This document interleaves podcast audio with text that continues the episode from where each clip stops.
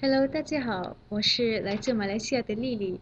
今天呢，我想跟大家分享一下一个故事。上预科班的时候，学校带我们去承德旅游。我们每次去旅游都是每分每秒拿着相机拍照，主要是想一个纪念。大家说是不是？那次我想在承德有名的避暑山庄拍张照片，当时只有我们班的班主任在，所以就找他帮个忙。老师，可以帮我照片吗？照片？我怎么帮你照片呀？嗯，上面的故事大家都听出来我的错误吗？就是刚学习汉语常常遇到的事情，到底是照片还是拍照呢？每次我都搞错。照片是英文中的 picture，拍照呢是 take a picture 或 take a photo。但是我发现有的外国人不知道“拍照”这个词儿，就直接说照片，这是不对的。如果你想要 take a photo，就得说拍照。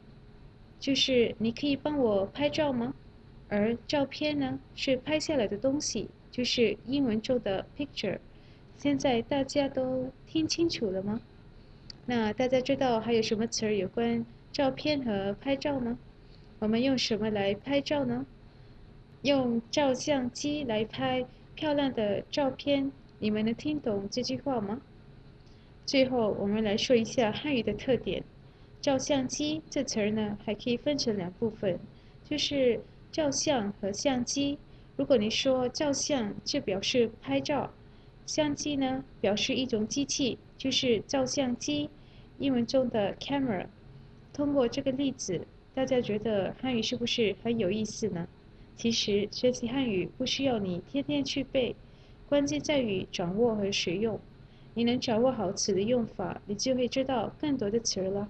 好吧，今天不再让你们晕了，好好掌握今天所学的词儿，是不是能记住？